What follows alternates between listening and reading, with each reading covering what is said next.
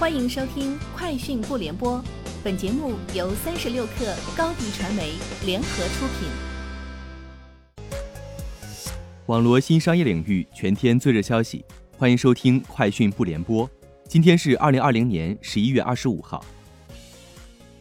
三十六克获悉，十一月二十三号至二十四号，世界互联网大会互联网发展论坛在浙江乌镇国际互联网会展中心召开。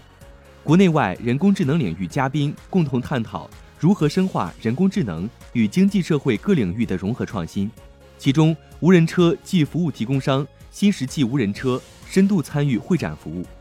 新石器无人车不仅限于大会安防场景，无论在办公园区、CBD 核心区、公园还是校园，都能提供零售、餐饮、金融、环保等多元化服务。小鹏 P7 今天正式向用户推送网易云音乐、阴阳师两款应用。未来，用户在听网易云音乐时，车内氛围灯将会不断律动。小鹏 P7 自上市至今已接入第三方应用五十家。支付宝小程序五十家。会员制电商平台云集宣布，公司已与字节跳动旗下的直播平台抖音签署了一项合作框架协议。通过双方合作，云集将利用其在线商店和抖音视频账号，介绍和推广更多来自其差异化供应链的产品。此外，通过抖音上的直播活动，公司还能将其自有品牌和合资品牌的影响力扩大到外部平台。并为更广泛的消费者提供获得其产品的渠道。据悉，到目前为止，云集通过在抖音上举办的三场直播活动，累计创造了一点七亿元人民币的 GMV。天眼查 App 显示，二零二零年，三六一度福建体育用品有限公司与上海寻梦信息技术有限公司发生多起法律纠纷，其相关开庭公告和法律诉讼数量达上百起。案由包括侵害商标权纠纷案、商标权权属、侵权纠纷等。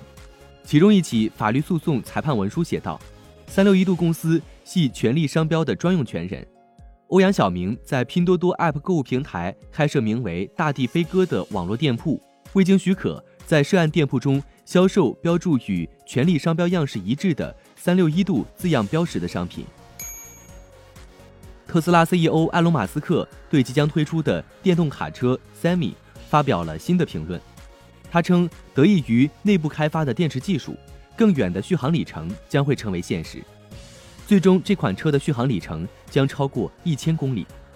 在2017年发布 Semi 时，特斯拉表示，其量产版属于重型卡车，载重量超过三十六吨，将有四百八十公里和八百公里两种续航选择。价格分别为十五万美元和十八万美元。马斯克在二零一八年表示，Semi 量产版的续航里程将接近九百公里。天风国际过面机称，iPhone、iPad、Apple Watch 和 Mac 在 Q 四需求与二零二一年展望优于预期。上述产品关键之供货商股票值得投资人关注。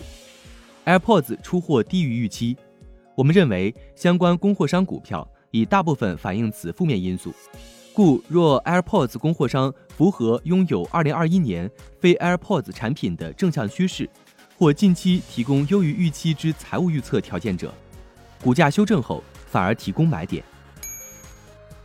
首尔市政府25号表示，市内27万家零支付结算系统加盟店将从28号起全面支持微信支付。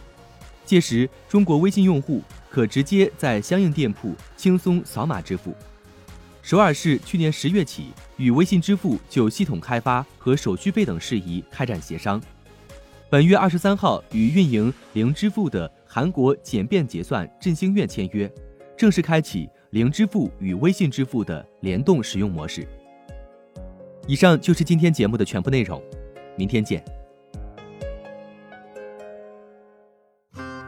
欢迎添加克小七微信，qi 三六 kr，加入三十六氪粉丝群。高迪传媒为广大企业提供新媒体短视频代运营服务，商务合作请关注微信公众号高迪传媒。